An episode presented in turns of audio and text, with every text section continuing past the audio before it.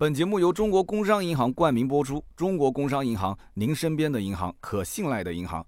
大家好，我是三刀，欢迎收听今天这一期《百车全说》节目呢，一定要听到最后，有惊喜。那我不知道大家啊有没有算过一笔账，养一台车一年需要花多少钱？到了年底了，那么各位呢也可以算一算今年一整年的开销啊，做一个总结。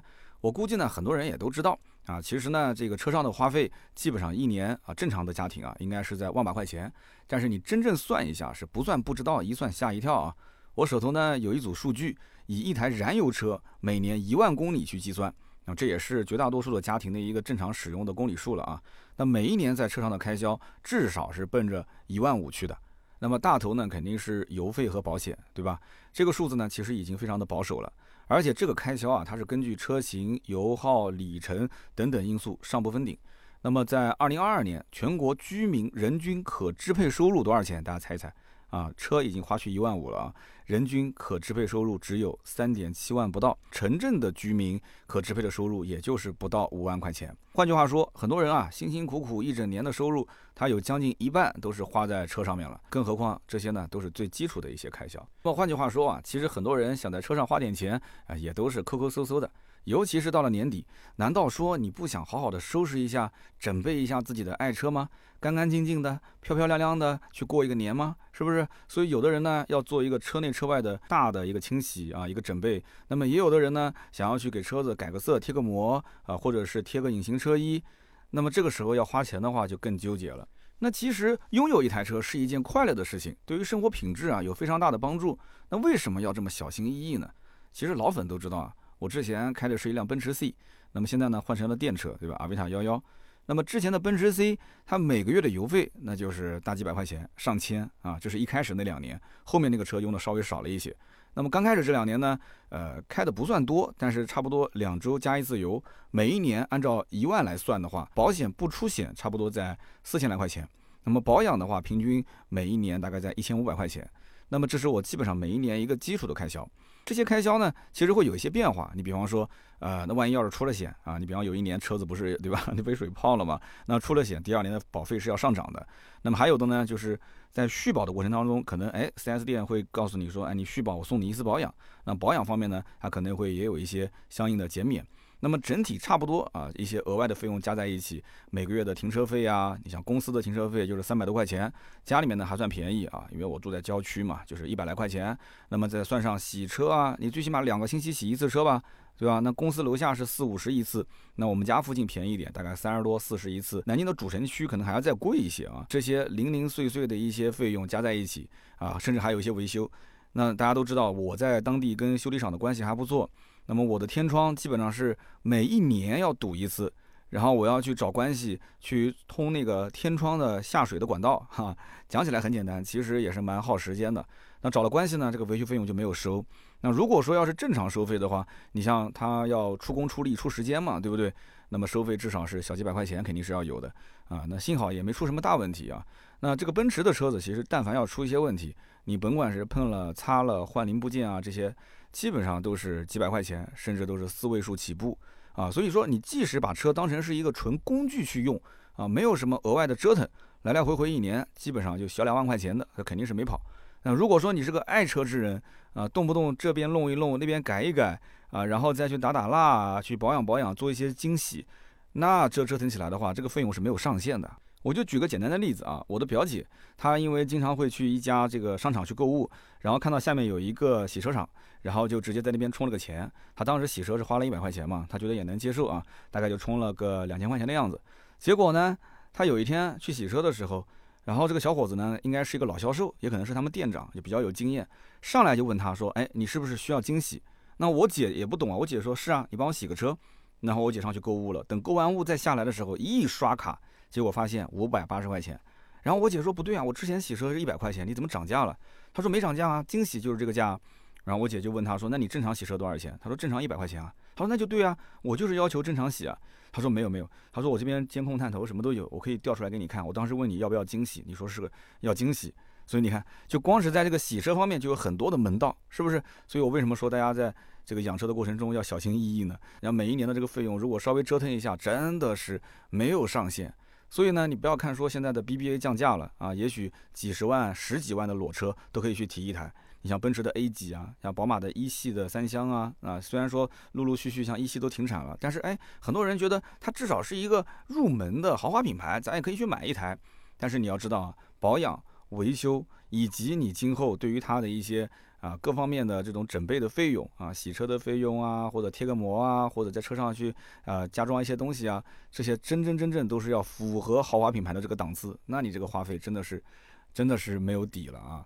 那么还有一个问题就是，电动车真的是比燃油车，呃，它的开销要少吗？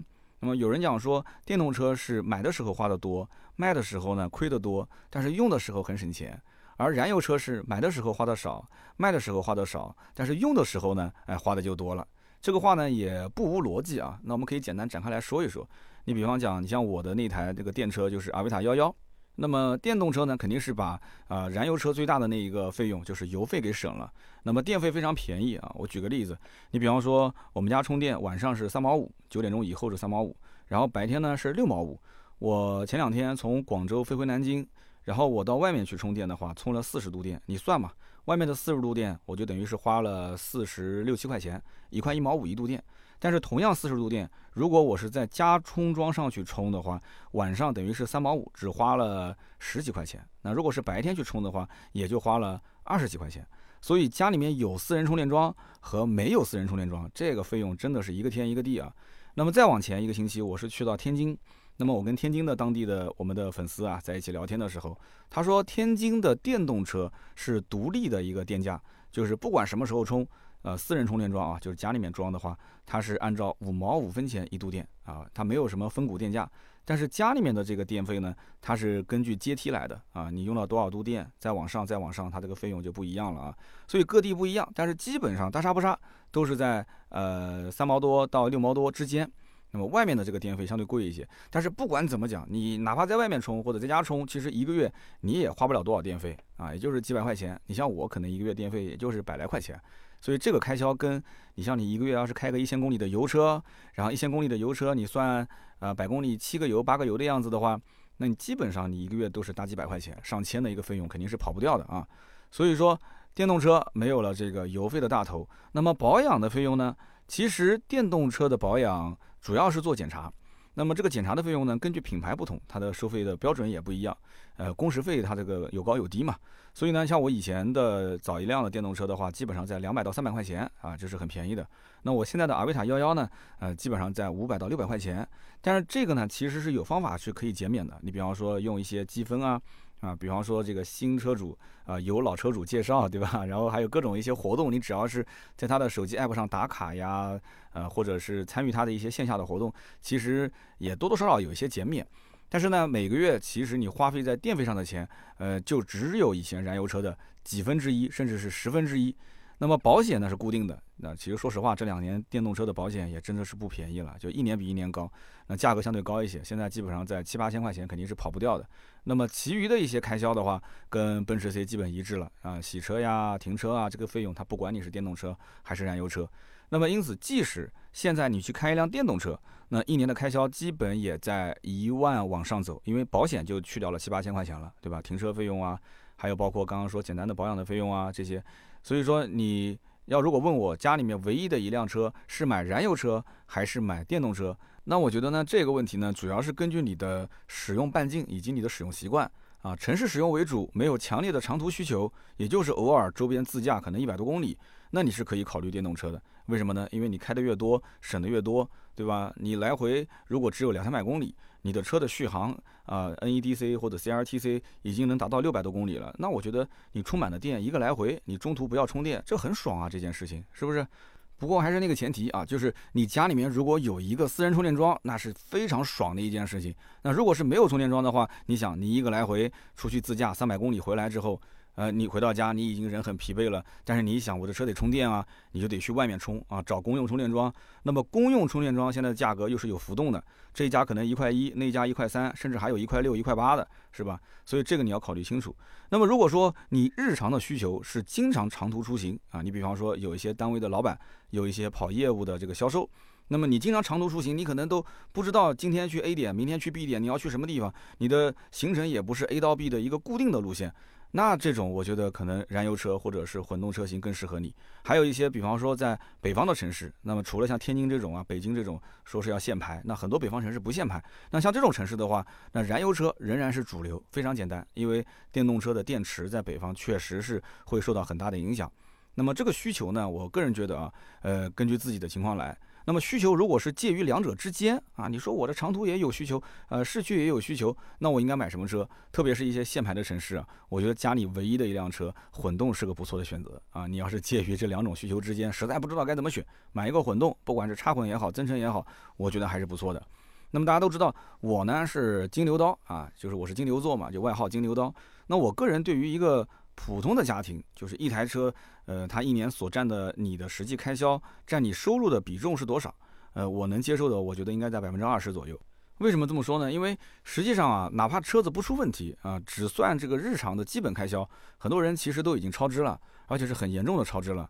那如果说遇到维修以及一些不可避免的一些大的开销，那比方说几年一次的大保养啊，还有就是换换轮胎啊，换换电瓶啊。呃，换换火花塞啊，对吧？有些燃油车，那如果是电动车的话，那你可能这个轮胎就非常的贵了啊。电动车轮胎真的是普遍都在一千多，接近两千块钱，那这个负担还是会比较大的。那我在这里呢，根据养车的过程当中的一些常见开销，给大家一些我的看法啊。比方说去加油站之前，你可以先在网上稍微的比较一下价格啊，就动动手指的事情嘛，对不对？那么这一类的 app 其实有很多，甚至包括像高德地图上面也能查得到吗？那么你不要说一个城市你不同的加油站了，你哪怕是两个加油站之间只隔了一条街，那我跟你讲，这个价格很有可能都不一样啊。因为我在我们群里面经常也能看到有些朋友就晒出来自己今天加了一个很便宜的油啊，很开心。为什么呢？因为所属的品牌不同啊。退一步讲，哪怕就是同一个品牌，同样都是中石化或者中石油，有的站有活动的话，另外一个站没有活动，他们俩之间的价格也是不一样的。但是大站之间的价格，像中石化、中石油这种大站啊，呃，往往不会差的太多啊，可能也就是几毛钱甚至几分钱的一个差距啊，这就没有必要跑太远了嘛，是不是？你不然路上的油费都不止你省的钱了。但是呢，加油站啊，现在也有一些这种呃私人的或者是小品牌的，那这种小的加油站呢，它可能每一升的价格比这种大站相差可能有一块钱上下，但是呢，有些人还是不太敢去啊，觉得它这个油品啊不太有保障啊，我觉得这种担心也是对的啊。那么至于说充电，其实还有个小细节，也想跟大家来说一下，就是如果你们家没有充电桩，你去外面去啊用公用充电桩充电的话，你每一次啊，你都是要实际去支付的啊，大家一听就懂这个逻辑，对吧？你要去通过微信啊、支付宝去付钱，那么这个时候你一付出去五十块，你一付出去一百块。有的地方还要提前充值啊，充个一百，充个两百。其实你心里面的感觉跟你去加油站加油是没什么差别的。但如果说你们家里面有一个家用充电桩，然后这个电表的费用其实是跟你的支付宝去绑定，哇，那这种感觉就是我一直在充电，我一直在充电，但是我从来也没感觉到我在花钱。为什么呢？因为支付宝的后端已经给你，呃，把这个钱给扣掉了，每个月自动扣。但是自动扣呢，很多人的手机也是 app 是不会设置通知的，对吧？那因此你就没有感知。你只要账上那个银行卡绑定的有钱，他就一直扣，每个月扣个几十几十。我已经很长时间没有看过我们家电费每个月啊充电充电花了多少钱了啊，所以这种感觉是完全不一样的。所以呢，有的时候啊，我们在讲什么油车花了多少钱，电车省了多少钱，其实等你真正把电车买回来之后，就是那种用的感觉，它就跟燃油车它不一样，它很多的一些是在细节上的体会。啊，那种体验是完全不同的，所以这一点我相信开过电车的人啊，特别是那种电表是绑到支付宝上的人，他一定是有体会的，深有体会，是不是？那么我们再讲保险，其实保险呢，这个仁者见仁，智者见智啊。有些人呢就坚持人保、平安、太平洋这种大的公司啊，我就是，而且我不是说坚持人保、平安、太平洋，我是只买人保啊，我平安、太平洋我都不买，我只买人保。因为我一直觉得人保的服务真的是不错，就这种大公司呢，一般就就比方说小的碰擦啊，小的一些赔付的费用，速度非常的快，啊，甚至于所有都是走简化流程。大公司因为它就财大气粗嘛，对吧？而且它就是它默认就绝大部分的人，你不会因为这个小几百块钱，你去担那么大的风险去骗保。所以呢，这个事故现场你有照片就有照片，没有照片，其实你正常，对吧？你要如果是自己单方责任，你就对着车子拍两张照片，然后找个事故理赔员，哎，几百块钱的事情很快就给你赔掉了。那么有一些人呢，其实他就看那些中小公司的报价啊，为什么呢？因为便宜啊。啊，你比方说大公司可能要报到七八千块钱，呃，小公司可能给你报到，它其实真正算出来的价格也差不了多少，可能六千多接近七千。但是我告诉你是问题在哪？是返点多啊，它的整个的返点可能夸张到有的能返到百分之三十、百分之四十，接近百分之五十。那这样子一返出去之后，你这个整体的保单的价格就低了很多了，那边七八千，这边三四千，是不是？呃，很多人比保险其实不太会比，我这给大家做个提醒啊，就是两家公司的保险你要比较，你必须是你的项目完全一致，你不要这一家三责是两百万，然后那一家三责是五百万，那这就不对了，两家的价格肯定是不一样。然后再给大家提一个醒，就是有的保险公司为了做低价，它实际上给你的车子是做不足额投保，有没有人听过叫不足额投保？因为你的车辆，比方说用了两年，用了三年之后，它会有一个折旧。那么因此呢，各家保险公司它这个所谓的折旧的幅度上下是有个区间可调的。如果你要是不说，它就是默认的这个价格。但如果说呃这个业务员他有心给你把它调低一点，啊，你比方说我的奔驰 C 啊，第一年呃去投保的时候，他给我估价是二十八万五啊，随便举个例子啊。但是如果这个业务员帮我调到二十八万二，其实也是可以的，差个三千块钱嘛啊，二手车的估价。但是这个问题在哪呢？第一个，你的保险的总价肯定是低了嘛。啊，就是你车损险至少这一项就比其他人可能要便宜个百来块钱啊，几百块钱。然后你的总价七七八八算在一起，哎，你就发现这家好像很划算。那这个问题在哪呢？这个问题就在于你这个车将来如果说要是遇到火烧了，要是遇到水泡了，如果是全损的话，那最终的赔付的金额其实也是以你的这个车损的保价啊，当时你呃买保险的这个价格为准。所以说这个大家一定要注意，就是在各家店，呃，去估这个保险价格的时候，一定要看清楚你的车辆是不是足额投保，你的车损险的这一栏是以你的发票金额或者说你的车辆估值是以多少万为基准的啊，这样子的话，你比出来价格才是比较公平的。那么实际上，根据二零二一年的一个数据，接近百分之四十五的车主每一年的保费啊，呃，在两千到三千块钱之间啊，这也很正常，因为大部分的人开的车子也就是十万出头一些的啊。那么大家对于价格还是非常敏感的。那我个人也觉得，只要是正经的公司、正规的大公司，啊，小事故基本上不扯皮。但是遇到一些这种大的理赔的话，啊，车辆全损啊，或者是进行一个大的事故维修的话，那这个服务体验差距就会非常大。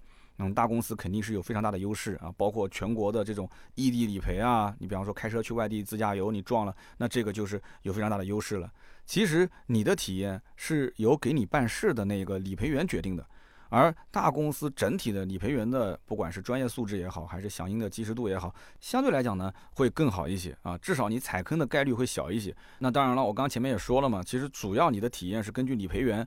那么大公司也会有坑爹的理赔员，小公司也有那种办事情很有责任心、很用心、很利索的这种理赔员，是不是？好，我们再讲，除了加油、充电、保险这些大头以外，那么日常开销最多的还有哪些呢？啊，首先第一个肯定是保养。你不管是电车也好，还是油车，你肯定要保养嘛。那么第二个就是洗车。那保养方面的争论啊，其实无非就是出保之后到底是继续留在 4S 店，还是去外面的修理厂啊进行保养维修。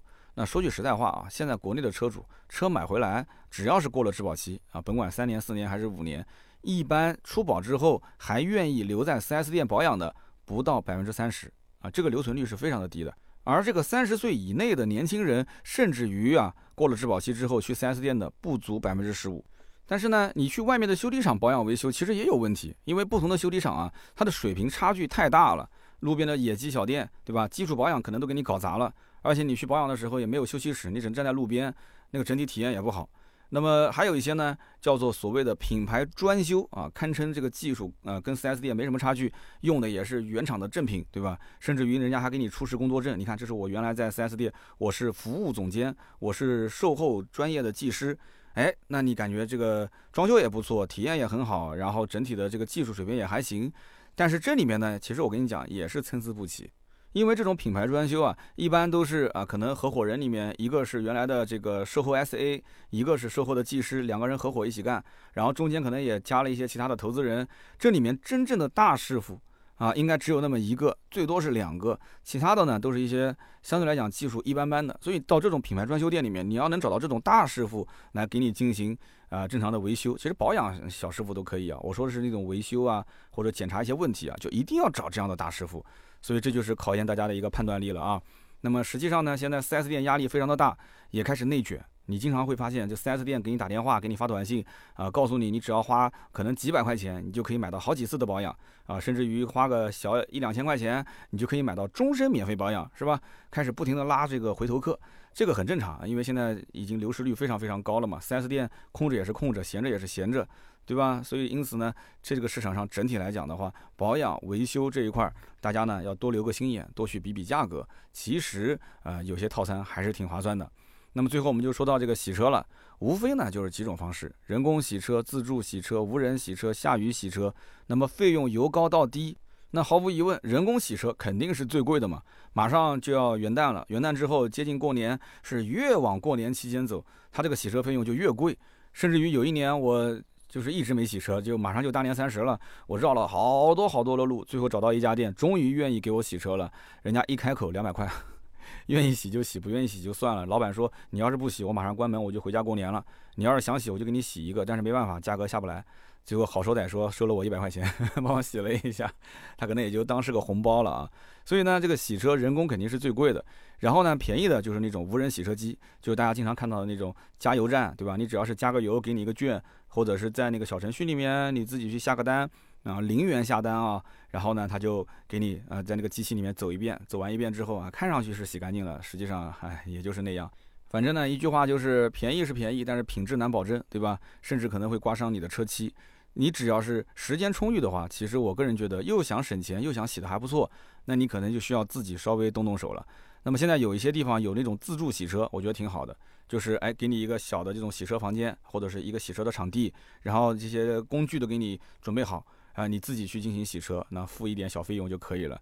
但是这些地方也有个问题，就是它自助洗车啊，要看你的维护好不好。如果每次去它的设备都是完善的，都是可以用的，那我觉得体验就不错。但是我也去过几次这种自助洗车，它的设备啊，整体维护不行啊，没有人非常及时的啊，比方说给抹布进行清洗啊，或者说呃设备坏了进行维修啊啊，去了几次之后也就不想去了。所以现在越来越多的人会干嘛呢？会去找一个。啊，这个停车比较便宜，甚至是免费的停车场，这种公园啊，公园停车场，然后自己去买个洗车机放在自己的后座上，呃，找一个水源，总归是能找到的嘛，找个水源，实在不行自己家里面把水给接过来，放在后备箱里面，然后放在洗车机的这个储水槽里面，直接开过来，开到公园里面自己洗车啊，你只要有时间自己洗车。那现在洗车机也有很多啊，比方说什么伊利啊、安路啊、绿田啊、卡赫啊这些牌子，啊，我用过其中大概两个牌子，哎，怎么说呢？从小几百块钱的到一千多的，从有线的到无线的，其实我觉得洗车机最根本的这个需求点还是在这个压力啊，就你打出来多少磅，你这个水啊，就是能不能把你车身上的那些脏东西全部都给它清掉。那便宜的它压力就会相对小一点，那么相对来讲贵一点的啊，甚至于包括用那种无线的，它就看这个电池的续航，还有就是重量啊，它的精致程度，还有包括它的一些什么各种刷子插头啊这些。反正越来越贵，基本上一千多已经算是比较好的了啊。那还有一些耗材啊，你自己下面可能要去装一个这种就打泡沫的这个耗材，然后滋给车子全部这样子清洗一下。我相信很多朋友会觉得洗车是一件很简单的事情，对吧？用水冲一下，用泡沫覆盖一下，再用水冲一下，用抹布抹一下就结束了。我跟你讲，等你买一台洗车机回来之后，你自己啊亲手从把这个水接过来放下来，然后洗车机上去喷水，然后去打泡沫，你试一次你就知道了。其实是一个非常耗时间、非常耗精力的一件事情。你没有一点体力，你真的干不了这个事。说实话，我我自己都。反正洗了几次，我都我都不太想洗。我那个洗车机已经给了我表姐了啊。就是你买之前，你的想法就是，哎呀，我洗车机买回来之后，啊，我一个月能省多少钱？外面洗车三十四十五十，我自己洗车几乎是零成本。然后这个洗车机才多少钱？才花一千块钱，我可能洗个几十次，我就把我的成本给挣回来了。但是我告诉你，不是这样的。你真正去洗一次，你就知道了啊。穿着你的小白鞋，哎呀，穿着你的干净的衣服，洗完之后，你发现，我的个妈呀，你的脚上、腿上、身上。那个泥点子啊，还有沾的那个水，还有那个清洁的泡沫啊。讲到清洁泡沫耗材，你还要买啊，用个几次之后那个泡沫就没了，你可能一买买个四五瓶放在后备箱里面，啊，结果洗车洗的少，一发现那个过期了，洗的多，那你就要花时间，就这么简单。所以有的时候呢。啊，你自己洗车，你会发现可能比自助洗车还要贵啊！而且最关键、最关键、最关键就是水源的问题。就是你要想自助洗车，你一定要找一个不影响别人的非常空旷的场地，然后同时你又非常方便的去接水，因为它那一箱水是不能把这一台车全部洗完的。呃，根据我的经验，至少要接再接一次到两次，就看你对于洗的干净的程度有什么要求。你想，你再接个两次水，你去哪边去找那么多的水源呢？是不是？你总不能说拎着个箱子去那个什么？公共厕所去接吧，是吧？那多不好，是吧？所以很多人把洗车其实是当个爱好啊，当成自己可能闲来没事了，就跟钓鱼一样的，到个公园的停车场里面把车停在那边，然后把车洗干净。他享受的是这种洗干净之后的成果。有些人真的是这样子一个性格啊。那么最后呢，就是几个非常常见的美容项目了，比方说像什么车窗膜啊、改色膜啊、隐形车衣啊，哇，那这个里面水分就大了啊。那么这也是 4S 店重点的赚钱的项目。那么有一些垃圾的车窗膜，就成本几百块钱啊，然后作为买车的一个附加项目，收你个几千块钱啊，车价虽然是便宜了，但这个就挣回来了吗？是不是？那么便宜的车窗膜和贵的车窗膜，它主要区别在哪里呢？主要就是品质方面。你过个两三年之后啊，可能差的车窗膜它就会起泡起胶。那你要知道一点啊，就是贴膜和撕膜这两件事，哪个更困难？我跟你讲啊，那肯定是撕膜更困难。你如果不相信，你可以试一下。你把你的车开到一个装潢店啊，装潢美容店，你跟他说，我想把我的这个膜撕掉，然后重新贴。你看老板什么表情啊？我可以基本上百分之九十九点九九的打保票，老板说这个活我不接，这个活我不接，除非你下一个膜贴了一个非常好的膜，几千块钱、上万的膜，他可能愿意接。如果你还说啊，我这个膜是从网上买的，你能不能帮我把车上这个膜撕掉，再把我网上买这个膜给它贴上去？那这个老板，我跟你说，那他肯定是不愿意的。为什么？撕膜非常麻烦啊，且不说这个撕不好，可能会造成玻璃上有什么划痕之类的，你可能还要找他算账啊。那么就算是撕好了，撕完之后玻璃上有残胶啊，那种几百块钱的劣质的膜，残胶还要去除胶，花那么多的时间精力才把你的这个车窗的膜给撕干净了。然后再把那个新的膜贴上去就很麻烦，你知道吗？那有人讲贴膜其实感觉也不容易啊，还要用那个小刻刀去裁剪。哎呀，那多少年前的事情了。现在根据不同的车型啊，都可以提前用激光进行裁切。那么也就是说，呃，真正装潢部拿到这个车的窗膜的时候，前挡、侧挡、后挡都已经是分得好好的，直接往上贴就可以了啊。所以说车窗膜这一块，大家一定一定要小心，一定要注意，不要说太过于省钱去买那种相对比较劣质的啊。那么外面的美容店其实经常也会见人下菜啊，尤其是你要如果没有熟悉的人的话，你随便进一家美容店，那他可能会给你推荐一些没听过的牌子。我个人建议还是要在啊某宝、某东这些旗舰店去下单，然后他也会有啊告诉你线下预约的哪一家门店去进行施工，其实非常简单啊。威固啊、龙膜啊、三 M 啊这些大牌其实都有，网上的价格已经非常非常透明了啊。改色膜其实也是同样的道理。那么隐形车衣其实争议就更大了啊！一般情况下，三十万以下的车子，很多人都不太舍得贴，因为贴一下可能动辄就是大几千上万块钱。那么问题就来了，就是隐形车衣这个东西啊，它到底有没有用，对吧？那我也是贴过隐形车衣的人，我跟大家讲一讲啊。首先，第一个大原则就是，如果你像我一样，就是隐形车衣贴完全车了，你的车结果天天是暴露在地上的停车场，而且你的停车位的后方啊，还有一棵树。哎呀，我跟你说，你就不要再想着是贴什么隐形车衣了。为什么这么讲？因为我就是切身的经历啊。这个树上有小鸟啊，小鸟有时候肚子不太好，它会会对吧？你懂的啊，就在你车上留下一些白色的痕迹。你像我又经常出差，车可能经常不开。等我回来的时候会发现啊，小鸟的这个白色的痕迹就把你的这个隐形车衣给腐蚀掉了，因为它真的是有腐蚀性，而且很厉害。然后腐蚀完之后，你会发现你的车啊。呃，隐形车衣就这个地方、那个地方都会有一点点那种小的斑斑点点，它就没有刚开始贴好的时候那种状态，晶莹剔亮啊！你要不说贴隐形车衣，别人都看不出来。但是因为有了这种情况，对吧？后面有棵树，树上有只鸟，然后时间久了以后，人人都知道你上面贴了一层。那很多人到最后就会问你，哎，你为什么不撕掉？我舍得撕嘛，对吧？花那么多的钱贴了隐形车衣，所以隐形车衣最适合的还是在地下车库。但是地下车库又有个问题了，你停车的环境那么好，那你为什么还要去贴隐形车衣呢？就这个逻辑就很有意思。你那么好的一个停车环境，甚至是个独立的车位，你干嘛还要贴隐形车衣呢？隐形车衣一般情况下，你比方说你要是经常跑长途啊，哎，我觉得是可以稍微贴一下的，因为呢有一些小的石子啊、小的沙粒啊，哎，蹦到你的车漆上，那有一层隐形车衣做保护，相对来讲会好一点。那么如果说是一些小的碰擦，我讲的小碰擦是什么？就是比方说一台车子在一个十字路口啊，像老小区里面，他想去左拐或者是右拐，他稍微的挤压了一下你的左前右前左后右后，稍微挤了一下，哎，那么这个时候呢，你的隐形车衣上是有划痕的，但是呢，你会发现它的车漆其实没有破损，哎，这个时候我可以负责任的讲。那隐形车衣是帮你省了钱了，那你剩下来怎么办呢？你就是把这个车开到你之前贴隐形车衣的那家店，然后让老板呢稍微裁切一些边角料，给你把这一块给补上去啊。那这个是 OK 的。其实我觉得吧，说到底贴隐形车衣啊，包括车内还有些人给这个屏幕贴膜啊，它更多的是一些心理安慰啊，就不是说它能起多大的作用，而是你对于自己车辆的一个态度，你是把这台车当成一个工具，还是把它当成是自己的伙伴？哎，大家可以在评论区我们一起交流一下。那么，既然养一台车，它的基础开销免不了，那很多人就会在一些细枝末节上能省则省，去私人小的加油站啊，保险公司只考虑小公司，外面洗车不如自己手洗，车窗膜选择最便宜的，哪怕过两年起泡，隐形车衣比重新喷漆还贵，那根本就不会考虑，是吧？那么这里面都是有道理的，牺牲用车品质，减少额外的开销嘛。但是呢，车对于很多人来说已经不再是工具，而是爱好，甚至是一种生活方式，提升生活品质的载体。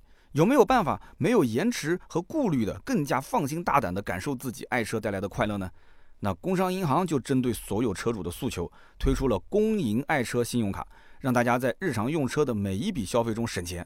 这个公银爱车信用卡呢，分为两种，一种是公银爱车 Plus 信用卡，另一种呢是公银爱车信用卡。目前针对这两种信用卡的持卡人啊，有一个大的薅羊毛的活动，在二零二三年的十二月三十一日前的每个周末，也就是周六和周日，在汽车类商户用 POS 机刷卡消费，就有机会获得最高百分之二十的返现优惠啊！每周最高返现三十元，每个月最高返现一百五十元。那么什么是汽车类商户呢？这个覆盖面可就广了。我刚才提到的用车常见开销，其实都包含在内。就比如加油啊，像刚我前面说的中石油、中石化以及一些大型的品牌加油站，还有一些充电站都可以算在内。换句话说，燃油和电动车它其实车主都适用。那么每一笔加油和充电的开销都有可能得到惊喜返现。那么剩下的小到洗车和停车，也就是一些洗车店和停车场；那么大到贴膜贴车衣的美容店、专做保养和维修的修理厂以及一些 4S 店，它都包含在汽车类商户里。那么，甚至如果需要租车、救援这些不常用的服务，也能在这一次活动中受益。那么可以这么说啊，就各种类型的汽车类的商户齐聚在一起，一站式覆盖你日常与车相关的方方面面。那当然了，要想得到返现的机会，你得要去合作商户。但是不要着急啊，因为与工商银行合作的商户非常多，一共有五万多个商户，覆盖全国五百多个城市。最重要的是什么？都是一些正规的店家。那么具体商户名单呢？可以在工商银行的官网啊业务指南频道，然后点开之后，牡丹联名信用卡的栏目再点开，然后公营爱车信用卡或公营爱车 Plus 信用卡的页面，你可以找到相关的链接。那么我看了一下名单，光是南京这里就有五百多个商户在活动范围之内，各种类型的店家，其中洗车店、美容店、修理厂是最多的，哪怕是一些小城市也有十来个合作商户，所以这个活动真的是很实用。那么应该怎么做呢？很简单啊，比如说你想洗个车或者是做个保养，直接在名单当中找到你附近的合适商户，并且最后通过 POS 机刷卡结账啊，说不定就能薅到一波羊毛了。那么如果这次服务满意，以后呢，你就可以专门认准这家店去啊进行洗车啊保养之类的了。而且呢，现在是年底了，可以考虑给自己的爱车啊收拾一下，比如说重新贴个车窗膜呀，或者是看腻了想去换一个改色膜啊，哪怕只是平常去加个油啊、充个电啊，都有机会去获得这个返现的优惠。那么如果说你早就知道这个活动啊，那就回头算一算，你每周返个几十块钱，那么今年你估计已经省了不少钱了。那我相信啊，我们的听友里面一定有人是在用这张信用卡的，大家也可以出来说一说你的感受。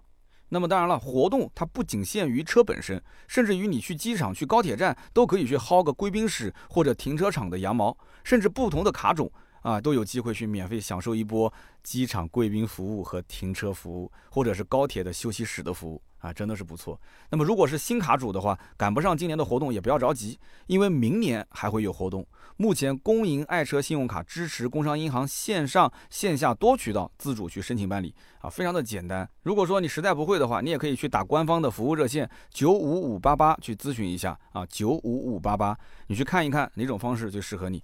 那么信用卡的有效期是按周期年来算。尤其是不带 Plus 的公营爱车信用卡，那么用卡年度内消费五笔或者是五千元即可减免当年的年费，这个我觉得是非常简单了啊！消费五笔或者是五千元，那么几次加油、几次洗车啊，其实都已经把年费给免掉了，是不是？那这不就是白嫖吗？而公营爱车 Plus 信用卡虽然说不能免年费，记住了啊，就是 Plus 版本是不能免年费的，但是福利也会更加的劲爆。如果想了解更多的话，还是按照我刚才说的，你可以在工商银行官网啊业务指南频道牡丹联名信用卡栏目，在点开之后，下面就是公营爱车信用卡或公营爱车 Plus 信用卡，可以做进一步的了解。其实啊，车是路上的家，不要让车成为一个负担。对于买车用车，还是希望大家呢量力而行。一台车只应该占你最多百分之二十的开销，而公营爱车信用卡正好就帮你节省了百分之二十。生活正向前，快乐不延迟，助力更轻松的用车日常。本节目由中国工商银行冠名播出。中国工商银行，您身边的银行，可信赖的银行。好的，那么以上呢就是本期节目所有的内容。在今天节目的一开始呢，我也说到节目最后会有小惊喜。那么在本期节目的下方评论区，我们会在下一期节目的时候抽三位的留言啊，作为获奖的听众送出一份礼品。那么希望大家呢在评论区里面可以聊一聊啊，平时用车省钱的小技巧。那么如果说恰好你就是公营爱车信用卡或者公营爱车 Plus 信用卡的用户，也可以聊一聊你的使用感受。